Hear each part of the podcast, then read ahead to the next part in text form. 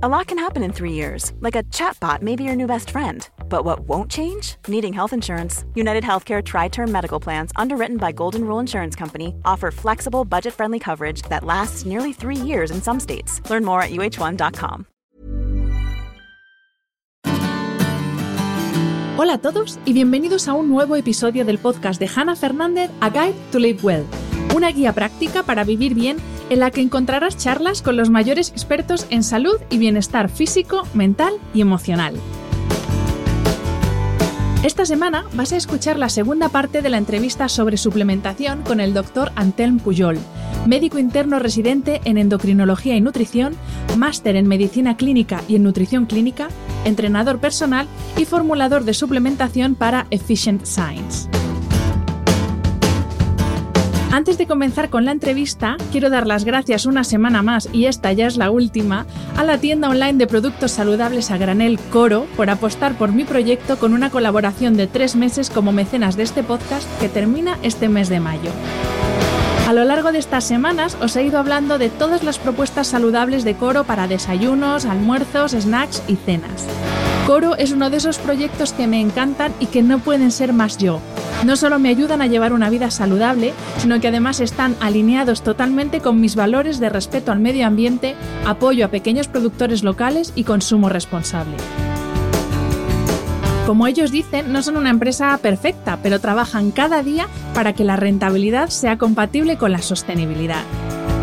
Si aún no conoces todas las propuestas de Coro, te invito a que visites su página web www.coro-medioshop.es y utilices el código podcast HANA, todo seguido y en mayúsculas, podcast HANA, para disfrutar de un 5% de descuento en todos tus pedidos. Recuerda que haciendo tus compras en Coro no solo estás cuidando tu salud, también estás ayudando a la continuidad de este podcast. Si la semana pasada hablamos sobre los suplementos quemagrasas, los suplementos de vitamina D y omega 3 y la suplementación para el rendimiento cognitivo, esta semana nos vamos a meter a fondo en el mundo de la suplementación para el descanso. ¿El aceite de CBD tiene algún respaldo científico, por ejemplo? ¿Cómo se utiliza la suplementación de melatonina? ¿Por qué es tan importante el magnesio para dormir bien? Además, Antel nos va a explicar cómo organiza sus rutinas para rendir en el trabajo, para seguir entrenando al máximo nivel, para divulgar muchísimo contenido a través de sus redes sociales y además para seguir teniendo una vida. Espero que tengas a mano lápiz y papel como la semana pasada, porque empieza la segunda parte de esta masterclass sobre suplementación el bloque rendimiento cognitivo con el bloque sueño-descanso, que algo hemos hablado antes con la ashwagandha. Y bueno, el primero, por supuesto, eh, no puede ser otro, la melatonina. En este podcast hay ya varios episodios dedicados al descanso. Hay uno específico dedicado a la melatonina con uno de los eh, doctores que más sabe de melatonina del mundo. Pero eh, yo aquí también con la melatonina tengo también mis dudas, porque claro, hay suplementos de melatonina siempre que es suplemento y no es medicamento, tienen una dosis limitada. Y claro, a mí hay gente que me pregunta, ¿tú tomas melatonina? ¿Tomas algún suplemento? Y digo, yo cuando he tomado melatonina ha sido con receta médica porque siempre he necesitado una dosis mayor de la que permiten los suplementos. Pero ahí te lanzo la pregunta, Antelm. Eh, los suplementos de melatonina, de nuevo, funcionan para algo, todo esto y además ahora se están anunciando mogollón en la tele.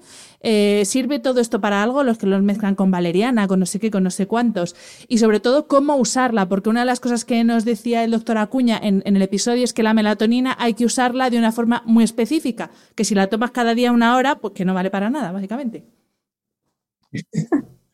Bueno, a ver, la melatonina. Yo os voy a decir que la melatonina es para mí, uno de los mejores suplementos que hay en el mercado. Yo os diré también, a ver, yo también tengo ahí un sesgo bastante importante porque mm, la melatonina te ayuda a regular los ritmos circadianos y en mi caso que trabajo guardias de 24 horas y cosas así, a mí la melatonina es para mí un seguro de vida. Y así de claro os lo digo. Y, y bueno, pero aparte del sesgo personal que yo tenga de la eficacia que he visto en mí de la melatonina, os voy a comentar un poquito la evidencia científica. El último metaanálisis que se publicó de la, melatonina, si no recuerdo mal, es en 2015 y a día de hoy estamos hablando de que es el suplemento con mayor evidencia para la mejora del descanso y nos ayuda a mejorar tanto la cantidad como la calidad del descanso. Por tanto, si a mí me dicen, oye, Antel, quédate con un suplemento para mejorar el descanso, solo uno, os diría la melatonina, ¿vale? Bien, es el que tiene más evidencia científica y eh, además, como os digo, mejora tanto cantidad como calidad del descanso. Importante, dosis. Ahí has tocado, ahí has tocado creo que la, clave, dosis y el formato de la melatonina. A regla general, tenemos dos tipos de, em, de, de, melatoninas. La melatonina de liberación rápida y la melatonina de liberación sostenida. La que tiene mayor evidencia científica es la de liberación sostenida. Muy importante, ¿vale? Os voy a contar. Melatonina de liberación rápida. ¿Qué pasa? Que si, por ejemplo, yo uso un suplemento, pongamos, de 1,8 miligramos de melatonina de liberación rápida, que es la máxima cantidad permitida como suplemento, ¿vale? Ese, eh, ese pico de melatonina, como es una melatonina de liberación rápida, va a ser abrupto, es decir, me va a ayudar posiblemente a conciliar el sueño, ¿vale? Va a subir ese pico de melatonina, me voy a dormir y luego ¿qué va a pasar? Que ese pico de melatonina va a bajar, ¿sí? Bien, esa bajada abrupta también de la melatonina, nuestro cuerpo la puede interpretar como una caída de los niveles de melatonina, que eso para él, en su, en, su ritmo biológico y normal, para él, una caída de los niveles de melatonina es me tengo que despertar, ¿vale? Porque esto es lo que sucede por la mañana, ¿vale? Y ahí está el problema. Hoy ante él me tomo melatonina de liberación rápida y a las 3 me despierto. No sabes la cantidad de mensajes así que he recibido. Y esto es tan sencillo como dos cosas. Una, cambiar de melatonina y hacer una melatonina y, optar por una melatonina de liberación sostenida, número uno. Y número dos, bajar la dosis. Y esto me parece muy importante porque tenemos distintos estudios donde vemos que mayor cantidad de melatonina no significa necesariamente mayor cantidad ni calidad del descanso. ¿Vale? Más no es mejor, mejor es mejor. Y en la melatonina no hay duda, no hay duda. Yo, eh, y lo digo así, eh, o sea, tengo a chicos eh, que hacen mucho deporte y demás, que pesan 100 kilos, que con un miligramo de melatonina duermen como bebés, ¿vale? Con un miligramo, ¿vale? Y claro, a mí me hace gracia porque veo a gente decir, no, yo es que me tomo 5 miligramos de melatonina, 10, 15, 20, y digo, madre mía, yo nunca he usado tantos. Es verdad que estas cantidades pueden usarse, por ejemplo, como antioxidante mitocondrial en determinadas terapias anti-aging y demás. Eso no lo pongo en duda. Pero si tu objetivo primordial es mejorar el descanso, yo empezaría, ¿por qué? Por la mínima dosis efectiva. Para mí, un miligramo. Ves cómo funciona una semana y a partir de ahí reajustas, ¿vale? Pero a mí sí que es verdad que no me gusta irme por encima de los 5 miligramos porque personalmente en mi experiencia y demás, veo más efectos secundarios de tengo sueños raros, me despierto, eh, yo qué sé, cosas trambólicas, que no usando dos, dosis menores, ¿vale? Ahí, así que eso me parece importante. Y luego, como muy bien comentabas, el tema de la rutina, ¿no? Es decir, yo sí me tomo melatonina, pero me sigo exponiendo a las luces azules de las pantallas, sigo estando activo, sigo tal, pues hombre, pues la melatonina no te va a hacer, eh, no le vas a sacar todo el provecho que le deberías sacar. Así que importante tomarte la melatonina, intentar siempre que sea dentro de la misma franja de tiempo. Lo ideal sería siempre la misma hora, pero eso es muy complicado en la vida real. Una misma franja de tiempo, intentar ya en esa franja de tiempo ya estar un poquito más tranquilos, más en predisposición de voy a relajarme, voy a dormirme, voy a pasar una buena noche, voy a recargar pilas para mañana y no estar, eh, pues, yo qué sé, chateando con tu crash en, en el móvil o mirando Netflix o, u otras actividades. Lo que se llama higiene del sueño, que a veces empezamos por la pastillita y se nos olvida todo lo anterior. Ante otro de los suplementos de los que se está hablando mogollón ahora en cuanto sobre todo a temas de sueño y descanso y además también a, nivel, no sé cómo llamarlo, a nivel comercial, no, a nivel médico, es el famoso CBD, los cannabinoides, uy, lo repito, cannabinoides. Em, y a ti sí que te he leído que eh, sí que hay cierta evidencia en casos de patologías, por ejemplo, como Parkinson o estrés postraumático, pero que en pacientes sanos por ahora no hay mucha evidencia. Entonces, vamos como con todos los suplementos. ¿Qué es el famoso CBD? Y sobre todo, ¿qué evidencia tenemos de, si funciona o no funciona, en este caso, para mejorar nuestro descanso? Brutal, brutal. Me, encanta que me hagas esta, esta pregunta. Yo personalmente aquí eh, también mira, voy a aprovechar para sacar un poquito de pecho, ¿vale? pero voy a, voy a hacer un poco de, memoria histórica, ¿no? Porque pienso que a veces es importante. El CBD ha sido un boom, ha sido un boom brutal. Mm. Eh, se han hecho, y no, y no exagero diciendo esto, eh, hay personas que se han hecho millonarias con el puñetero CBD, ¿vale? Y, bueno, oye, cada uno se gana la vida como puede y, y, yo no soy nadie para juzgar a nadie. El tema está en que estamos en pañales con el tema del CBD. Estamos auténticamente en pañales. Nos falta mucho, mucho, mucho camino para saber eh, realmente el efecto del CBD, la dosis que hay que usar. Nos falta muchísimo. A día de hoy, a día de hoy, o sea, CBD, básicamente, quizás, o sea, voy a ir por partes porque quiero decir muchas cosas. La, primera es, quizás ha tenido tanto, tanto éxito un poco por el morbo, diría yo, ¿no? Porque claro, el CBD pues viene del cannabis, y hostia, mira, pues no me estoy fumando un porro, pero eh, me estoy tomando CBD, queda como muy exótico, muy así, muy de guay, ¿no? Y, bueno, y, además también hay algo que es un poco, y lo, lo, dejo como reflexión, un poco preocupante, y es a veces la necesidad de justificar el consumo de drogas, ¿vale? Porque es en plan de, ah, no, mira, como el CBD es bueno, pues mira, pues el cannabis no tiene que ser tan malo.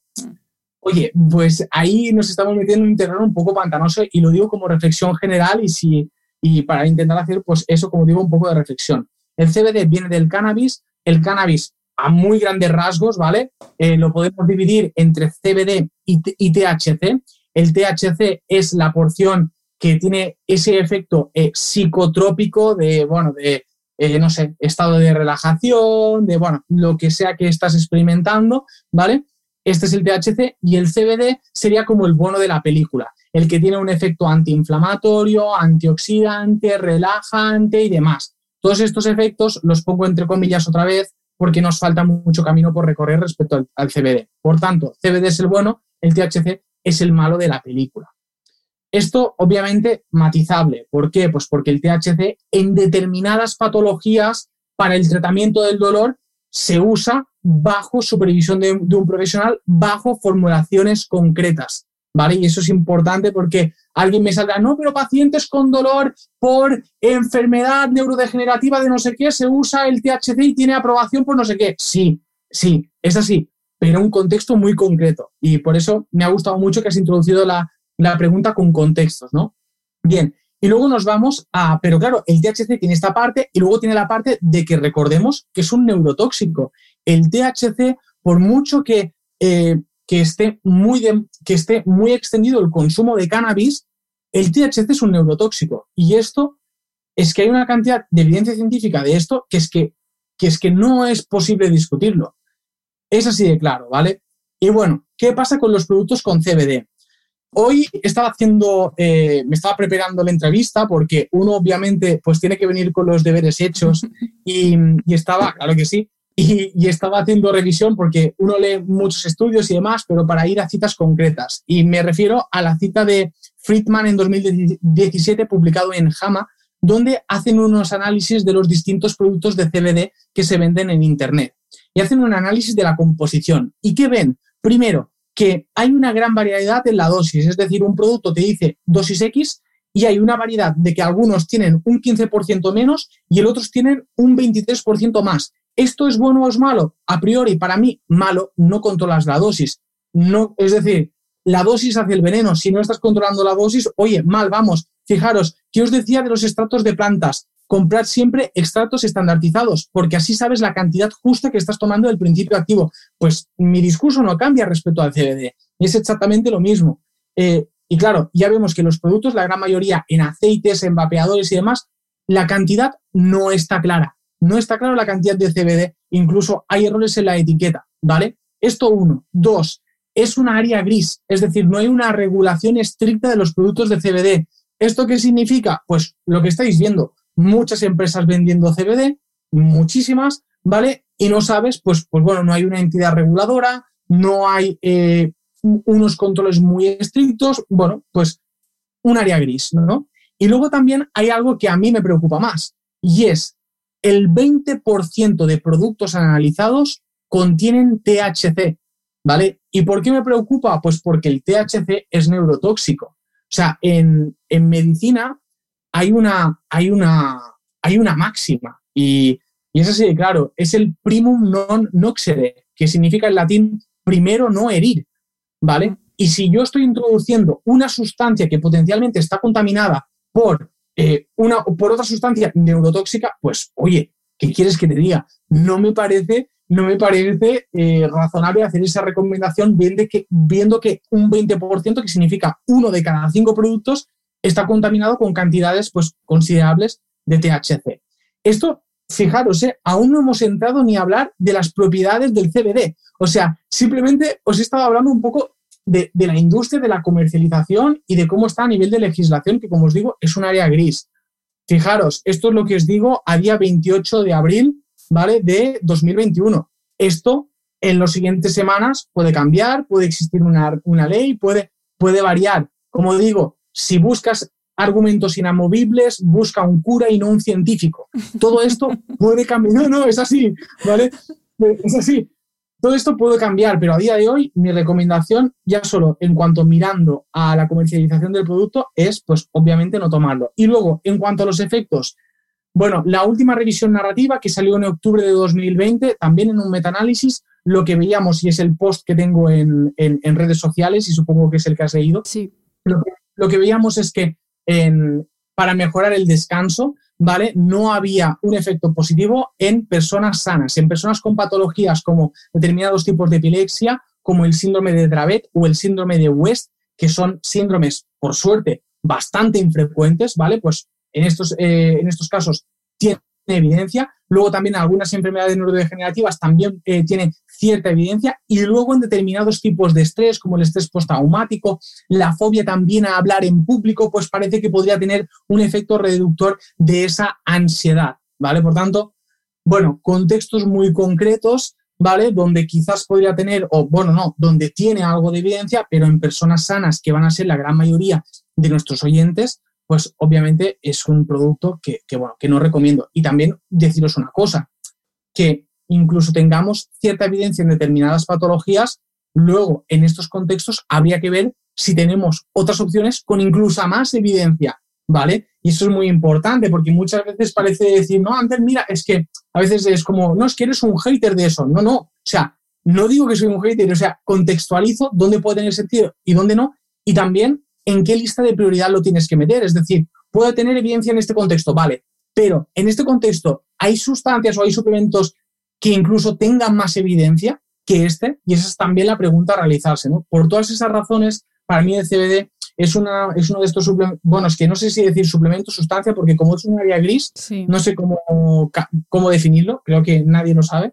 Así que bueno, el, el CBD yo no es algo que, que recomiende, y de hecho, y ahí está, y lo digo con el principio lo de sacar pecho, nosotros, el boom este del CBD, desde Efficient Science, pues nosotros, no sé, creo que era 2000, 2019, principios de 2019 o incluso 2018, no lo sé, porque el tiempo ya pasa muy rápido y con la pandemia he perdido la noción del tiempo, 100%, pero en ese momento que hubo el boom, fue en plan de, bueno, nos planteamos decir, hostia, esto va a petar, ¿qué hacemos? ¿Lo sacamos o no lo sacamos? Y al final podéis ir a la página web de Efficient Science, no veréis un CBD nuestro porque somos, eh, somos fieles a nuestros valores y intentamos sacar productos con evidencia científica, ¿vale? Y de los cuales eh, creemos que hay una evidencia científica suficiente como para recomendar su uso en determinados contextos, ¿vale? Así que ahí está eh, la reflexión. Y si hago esto, no es para decir que seamos mejores o peores que otros,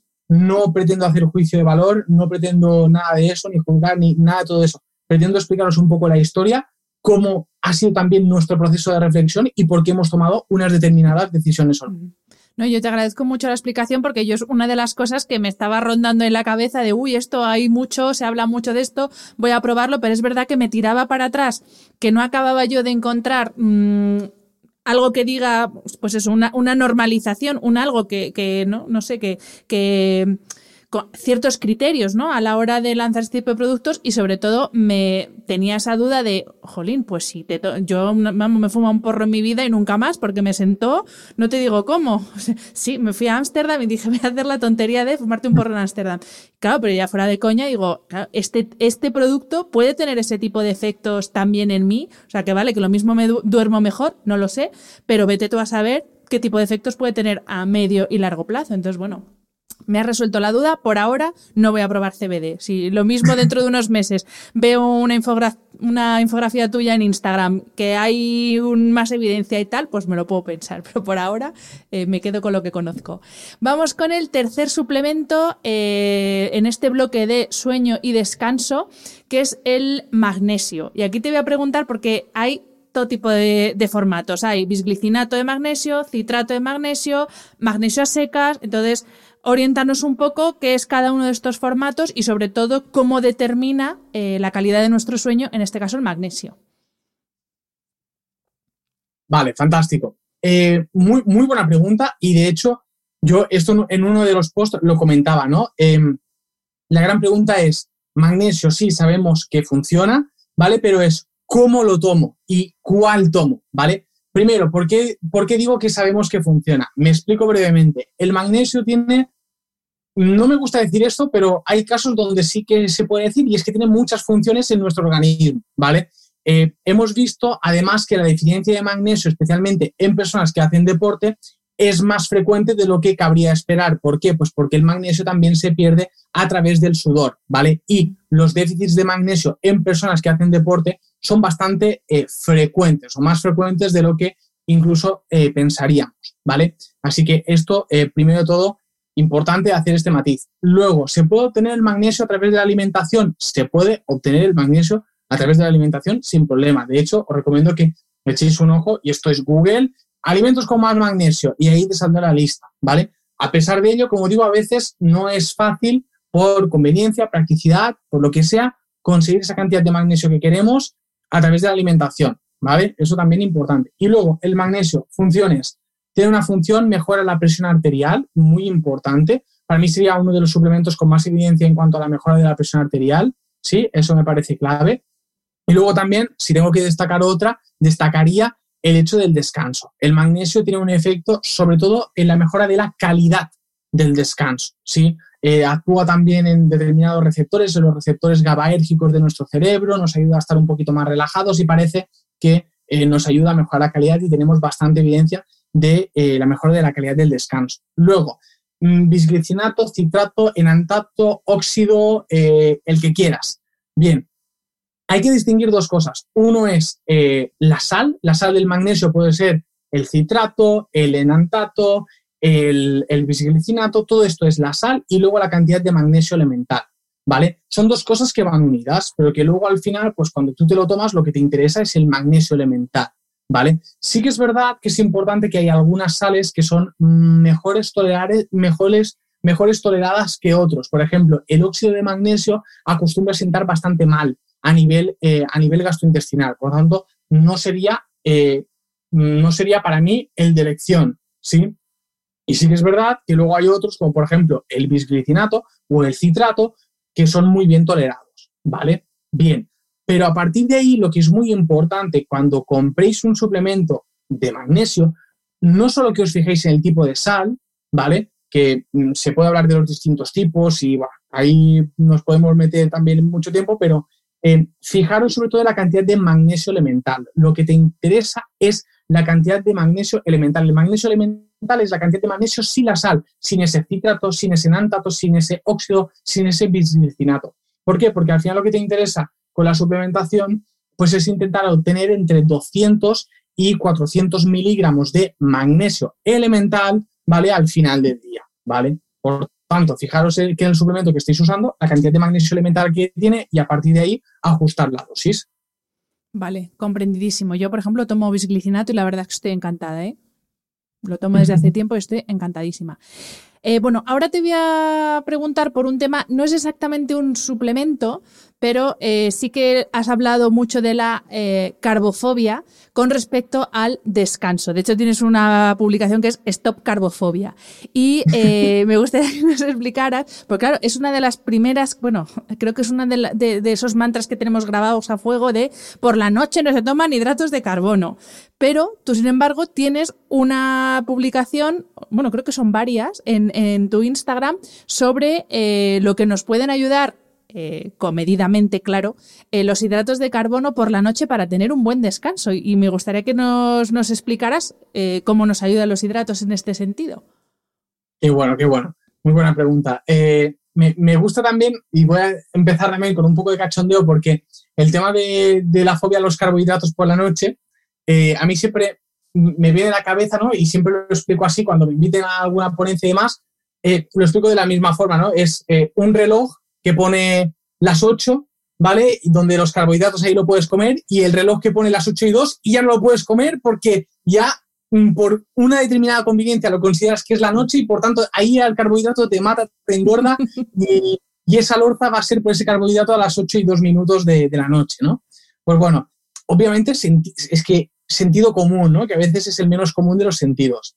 Aquí alguno, eh, alguno así un poquito más más radical me podría decir, no, pero el efecto de la crononutrición y demás, esto también nos, da para, para nos daría para otro podcast, la verdad, para otro episodio entero, pero bueno, en, en, la medida de lo posible lo que sabemos, y esto es impepinable, como decía, es que la, es decir, la pérdida de grasa viene determinada por el balance energético, es decir, por el déficit calórico, que esto lo hemos comentado al principio del podcast, el, el balance energético va a ser el principal modulador de la pérdida de grasa, ¿vale? Por tanto, si tú estás en un déficit energético, a pesar de que te comas todos los carbohidratos por la noche, no hay ningún problema porque vas a seguir perdiendo grasa porque ese es el principal modulador de la pérdida de grasa, ¿vale? Eso es muy importante.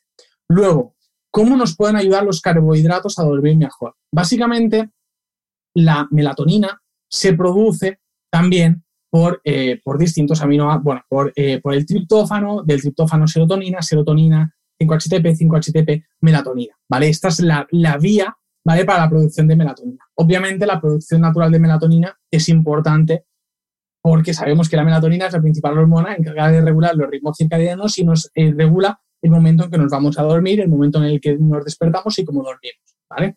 Por tanto, ¿y por qué digo eso? Pues básicamente lo que cuando comemos carbohidratos, lo que hacemos es modular la ratio triptófano, otros aminoácidos que entran a través de la barrera hematoencefálica. Esto puede sonar muy difícil, pero no lo es. Os cuento. Cuando tú comes carbohidratos, básicamente los otros aminoácidos que no son triptófano pasan a los tejidos periféricos. Estos tejidos periféricos puede ser el músculo, puede ser el hígado, puede ser también el tejido adiposo, obviamente, si estamos en un exceso. Los, los aminoácidos que no son, como digo, que no son el triptófano, se van a estos tejidos, ¿vale? Y nos deja mayor cantidad de triptófano disponible para que pase la barrera hematoencefálica. ¿Qué significa? Que los carbohidratos nos ayudan a modular esa ratio y nos permiten una mayor entrada de triptófano y esa mayor entrada potencialmente mayor producción de melatonina. ¿vale? Además, recordemos que eh, no solo la melatonina, esa mayor producción de serotonina y de 5-HTP, pues nos podría inducir un, un estado mayor de relajación, de bienestar, más asociado con el, con el momento nocturno y de la noche. Por eso me parece una herramienta muy interesante el hecho de que la última comida antes de dormir, pues comas carbohidratos. Que la gente me dice, oye Antel, pero me tengo que comer una paella. No, no, no, no hace falta. Es decir, es verdad, los estudios, pues eh, creo, creo recordar que el estudio con la cantidad de carbohidratos, había uno de ellos que utilizaba una cantidad que son 20-25 gramos de carbohidratos, es decir, es una cantidad bastante, bastante pequeña, serían una, es que serían unas... Eh, Como una patata cocida pequeña, algo así. Exacto, es que tal cual, me explico, serían, exacto, 100 gramos, entre 100 y 200 gramos de patata, que tampoco no es una exageración. Con eso ya parecen en los estudios que tendría un efecto positivo, ¿vale? Por tanto, a mí algunas personas que me dicen, no, es que esto me va a impedir la pérdida de grasa o la nutrición o tal, y es en plan de, bueno, la cantidad que necesitas no es para nada una cantidad exagerada que vaya a poner en riesgo el déficit energético que vais a hacer o que vaya a tener un impacto negativo en la crononutrición y demás. Así que, bueno, ahí está, ahí está el famoso post de, Stop Carbofobia. A mí me alegraste el día, te lo tengo que decir, ¿eh? me alegraste el día. Qué bueno, qué bueno. Antel, nos has dicho, bueno, y de hecho, eh, quien te siga en redes sociales lo puede ver, que eh, eres médico, haces guardias, y a mí me escribe mucha gente por redes sociales que trabajan en, eh, tienen trabajos a turnos, y claro, me dicen, de hecho, bueno, tengo un compañero de CrossFit que alguna vez me ha comentado, que él, claro, va al horario de CrossFit según el turno que le toca, también hace turnos de noche. Claro, dice, yo es que estoy desesperado con el sueño. Entonces, quería preguntarte a ti, que lo vives en tus carnes, lo que es tener un trabajo a turnos con guardias de 24 horas, ¿cómo organizas tus 24 horas más o menos? Uno, para que no te machaque o te machaque lo menos posible, porque el machaque está ahí y sobre todo cómo empleas ya no solo la suplementación, que yo creo que ya llevamos un máster en suplementación eh, hecho hasta ahora, pero cómo empleas la alimentación y el ejercicio para, eh, bueno, alimentación, ejercicio, descanso, para que ese trabajo con esos turnos tan variables te afecte lo menos posible, sobre todo en vistas a largo plazo, porque ahora el cuerpo joven lo aguanta todo, pero claro, a partir de cierta edad ya no tanto. Entonces, ¿tú cómo organizas eso? Es una muy buena pregunta y, deciros también que o sea, el impacto negativo va a estar allí. Es decir, y esto es algo que, quiero dejarlo muy claro porque a veces parece ¿no? que, yo qué sé, que voy a tener el santo grial o voy a tener la respuesta definitiva. No. Es decir, te puedo, podemos ayudar entre todos y con, y con la evidencia científica, pues intentar que el impacto sea el menor posible, pero el impacto está ahí. Es decir, el hecho de trabajar a turnos o trabajar 24 horas seguidas o demás es una putada, hablando mal y claro, y no hay nada que puedas hacer para, remediarlo. Eh, así, claro y directo, este sería el titular. Luego, obviamente, puedes utilizar determinadas estrategias para regular esos ritmos circadianos. Algunas de las estrategias, eh, por ejemplo, sabemos que el principal regulador de los ritmos circadianos es la luz solar. ¿Por qué? Pues básicamente porque la luz solar regula la cantidad de melatonina. ¿Vale? Y eso es importante y eso es muy importante. Por ejemplo, si tú tienes un turno nocturno, has estado despierto, ¿vale? Eh, has estado despierto durante la noche y te interesa, y te interesa seguir despierto, ¿vale? Lo que deberías hacer y lo que sería más fisiológico sería intentar aguantar esas horas de sol, ¿vale? Porque son las horas en que tu cuerpo, en que tus ritmos circadianos te piden realmente estar despierto. Recordemos que las horas de, de sol son las horas donde la cantidad de melatonina es menor y hay determinadas funciones de nuestro cuerpo que están eh, programadas para que se den durante esas horas de sol, ¿vale? Obviamente, eh, aquí durante esas horas de sol, ¿qué os recomendaría? Que otra forma de regular los ritmos circadianos es entrenando y comiendo. Intentar entrenar los días después de una noche eh, sin dormir y demás, intentar entrenar, pues que sea, intentad pronto durante las horas de sol, Eso nos va a ayudar a regular el ritmo circadiano y además intentad comer la gran mayoría de vuestras calorías también durante las horas de sol, porque nuestro cuerpo también parece que durante las horas de sol es cuando está más eh, preparado para eh, la eh, absorción, metabolización y demás de esas calorías. Y eso también va a condicionar que más tarde tengas más sueño y que puedas descansar y que tu cuerpo esté en un estado de mayor relajación.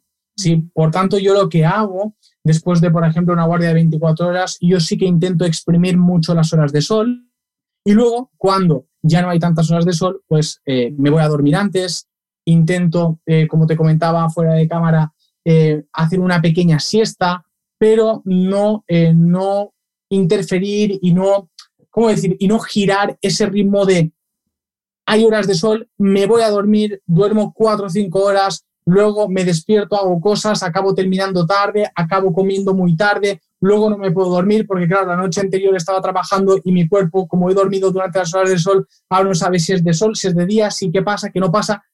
Eso es lo que debemos evitar, ¿vale? Sí que es verdad que en el momento que terminas de trabajar y luego tienes que empezar el día, ese momento es una mierda porque estás muy cansado, eh, duras muchas horas currando, no has dormido, estás de mal humor, eh, todo eso lo vas a ir, pero bueno, pero luego una, una, una vez has pasado esta fase, ya puedes empezar tu día. Incluso te recomiendo, y esto es algo que yo he hecho, terminar mi guardia de 24 horas, si estoy muy cansado, dormir un poco en ese momento, ¿vale? Es decir, termino, por ejemplo, a las 8, me mm, duermo eh, pues hasta las 9, 9 y media y luego empiezo el día.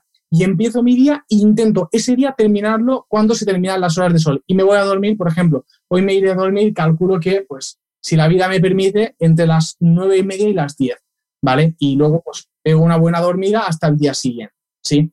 Obviamente nos dejamos horas, es decir, las horas de sueño nunca las recuperas. ese mito de no voy a recuperar horas de sueño, no las vas a recuperar, ya las has perdido. Pero de esa forma no condicionas tanto el ritmo circadiano de los siguientes días. Lo que el mensaje que quiero transmitiros es más, el objetivo es más hacer una prevención de que los siguientes días estés más regulado que no una prevención de decir voy a recuperar el daño hecho. No, el daño hecho está hecho. Intenta que los siguientes días optimizarlo para volver a estar un poquito más regulado e ir acorde con los ritmos circadianos. Pues nada, los que nos estéis escuchando, que trabajáis a turnos, seguidle porque ahí le veis todos los días con una carita a veces que sales de, saliendo de guardia y tienes una cara que madre mía. Eso, no, está pagado, Bueno, es lo que decíamos antes de empezar a grabar, que es verdad que hay profesiones, pues como la de médico, policía, yo que sé, profesiones que sí que tienen que estar 24 horas disponibles. Hay otras que, bueno, eh, sería interesante repensar si es necesario estar en una fábrica eh, mirando una máquina a las 3 de la mañana. Pero bueno, eso ya es una cuestión cultural eh, más difícil de solucionar. Antel, última pregunta. Eh, estamos en la era de la productividad, de la optimización de todo, optimización del tiempo, del cerebro, del cuerpo, de todo. Y claro, yo te veo a ti que tienes tu trabajo, eh, todo el contenido que generas además en redes, el contenido que generas eh, para, bueno, para, tu, tu, comunidad a través de tu página web, o sea, todo lo que haces. Y aparte entrenas, porque además tú competiste en culturismo, o sea, que más o menos llevas un ritmo de entrenamiento intenso, digamos. Y claro, y aparte vives. Entonces, ¿Cómo haces tú para organizarte la vida, básicamente? Eh, ser productivo, porque claro, tú en tu trabajo no te puedes permitir un, mal día, mm, e-, eh, lo mejor es evitar un mal día en tu caso. Entonces, eh, ¿cómo haces tú para organizarte la vida y, por supuesto, no dejarte la salud por el camino y tampoco dejarte la parte de vida privada que también es fundamental para estar sano? Entonces, ¿cómo haces tú, pues eso, con ese ritmo de vida que llevas? Y bueno, eh, es, una muy buena pregunta y la respuesta te voy a decir es que no lo sé. O sea, y, es una respuesta sincera y os lo digo de corazón, no lo sé, pero ahí podemos profundizar un poquito más y esto sí que ya es más un tema personal. Yo creo, yo creo que la clave, y os lo digo sinceramente, es la organización. O sea, es esto, y aunque suena mucho a cliché, esto es la clave. Es decir, la cantidad de tiempo que ganas cuando dejas de perder el tiempo es brutal. Pero perder el tiempo, y yo voy a ser muy duro. Eh, yo, por ejemplo, caso práctico y real, personas que me dicen, no, mira, antes es que no tengo tiempo para entrenar, pero son las mismas, son las mismas personas que se han visto eh, todas las series habidas y por haber. House of Cards, eh, Juego de Tronos, Peaky Blinders, Breaking Bad, Sé que algunos me vais a matar para decir, por decir esto, pero es que es la realidad. Es decir, yo, yo, por ejemplo, me he visto todo Juego de Tronos y me flipa y es mi serie favorita. Me he visto también Vikingos y me encanta, pero no me las he visto todas. ¿Me explico? Es decir, hay, y yo creo que esto es muy importante. Eh, luego te ves todas las series, también te ves la isla de las tentaciones, porque claro, porque Queda muy mal decirlo, pero todo el mundo. Ay, que yo la he visto este año, no me digas eso, que a mí me ha dado la vida. Te lo digo de verdad, me he reído tanto que me hacía falta el cachondeo de la isla de las tentaciones. No, no, es que me parece, me parece, no, es que me parece genial, pero en la, en la dosis correcta, es decir, no es decir de lo veo todo, veo absolutamente todo, me engancho a todas las cosas que me pueda enganchar, pues hago todo eso. Mm, obviamente al final te estás dejando una cantidad de tiempo en recámara y, una, y estás invirtiendo una cantidad de tiempo en esas cosas que es increíble. Yo, por ejemplo, a mí, por ejemplo, de, pequeño también, por la influencia de, mi abuelo y demás, yo miraba mucho el fútbol, pero luego, luego un día me di cuenta y dije, ¿qué cantidad de tiempo estoy invirtiendo en fútbol, en en estar eh, pendiente de todos eh, los eh, chismes y, y contenidos que hay? Y luego veía que eso a mí no me aportaba nada, ¿no? Y, y oye, si alguien lo hace por entretenimiento, porque le gusta y demás, fantástico, pero uno tiene que ser consciente de, pues, qué objetivos tiene la vida, qué prioridades tiene la vida y tomar decisiones acorde. Y eso es muy duro y es así de claro, pero si tienes unos objetivos determinados, pues tendrás que dejar de lado, tendrás que no hacer determinadas cosas. Y es un tema de prioridades. Si yo os podría aquí vender una moto y Happy Flower y demás, pero no, la realidad es prioridades. ¿Qué es importante para ti en esta vida? Establecerlo claramente y que tus acciones se correspondan a eso. Para mí, ¿qué es importante? Mi familia, obviamente, mi trabajo, mi familia y mis amigos, mi trabajo y los entrenamientos. Y a partir de ahí gestiono mis días. ¿Y cómo lo gestiono? Pues es verdad que mis días son condensadetes, son, apretados, son apretadetes y trabajo mucho e intento estar intento ser, eh, intento evitar lo máximo posible el multitasking, el multitasking que digo, mira, hago una hora, hago una hora real y eso también es otro consejo. El tiempo que invirtáis invertirlo de verdad, no, en plan, no, estoy con el estudio, pero también estoy con el móvil y a la vez tengo la tele de fondo y a la vez mi, y no sé qué me habla y no, no estás haciendo nada. Esto no es multitasking, no. Centra tu foco de atención en lo que estés haciendo. Aprovecha el tiempo, establece prioridades y sé feliz con lo que haces, sobre todo. Y eso es muy importante. Al final, cuando haces cosas que te gustan, no tienes esa, esa sensación de decir, ¡buah! Eh, ¿Cuántas horas he hecho de esto?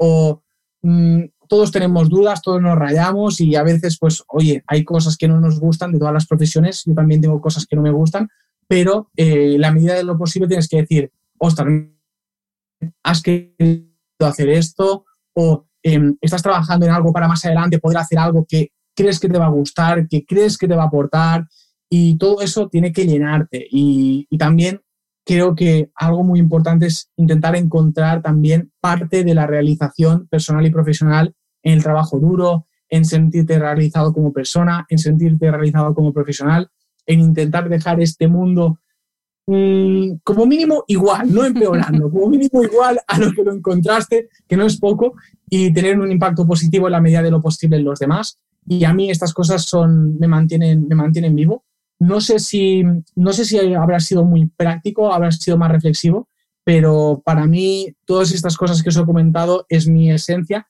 y es lo que me permiten pues hacer tantas cosas e intentarlas hacerlas eh, lo mejor posible. Bueno, es una dosis de sentido común y de realismo que también hace mucha falta en este mundo que vivimos de postureo. Eh, pues claro, es que lo que tú tienes es gracias a tu esfuerzo, no hay píldoras mágicas, nunca mejor dicho, y, es gracias a tu esfuerzo. Yo te lo agradezco porque eh, de verdad que eh, con tu cuenta es una de las pocas cuentas, y lo digo así, en las que aprendo. O sea, tus, tus publicaciones son de las pocas que no solo veo la imagen, sino que además me leo el texto, que ya es decir, en, sí, sí, porque al final hay demasiadas cosas donde poner la atención. Entonces yo te agradezco muchísimo tanto el trabajo que haces de, divulgación como por supuesto la hora y pico que me has dedicado, que te agradezco enormemente porque nos has ayudado un montón a entender este mundo de la suplementación. Así que millones de gracias, Antel. Muchas gracias a ti por invitarme. Me lo he pasado genial. Ha sido un placer compartir este rato contigo. Espero que, que todos los que habéis estado con nosotros lo, hayáis disfrutado, hayáis aprendido, os haya hecho reflexionar. Os invito también al, al, espíritu crítico siempre, a que seáis críticos también con lo que, con lo que escucháis, con lo que leéis, con, con todo. Y, y, nada, y espero, espero que os haya gustado mucho, que hayáis dicho, mira, esta, esta hora y pico que hemos compartido, pues oye, me llevo algo, algo de valor de esta, de esta charla y, y nada, y que muchas gracias por invitarme. Gracias a ti, Anten.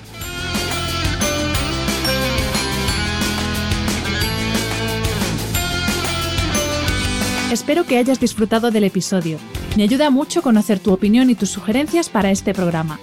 Si quieres escribirme, puedes hacerlo a través de mi página web hanafernandez.es, donde encontrarás las notas sobre cada episodio y recursos adicionales.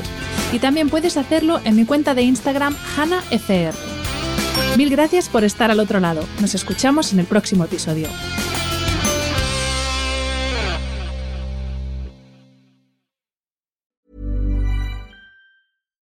Botox Cosmetic, out of botulinum toxin A, FDA approved for over 20 years. So, talk to your specialist to see if Botox Cosmetic is right for you. For full prescribing information, including boxed warning, visit BotoxCosmetic.com or call 877-351-0300. Remember to ask for Botox Cosmetic by name. To see for yourself and learn more, visit BotoxCosmetic.com. That's BotoxCosmetic.com.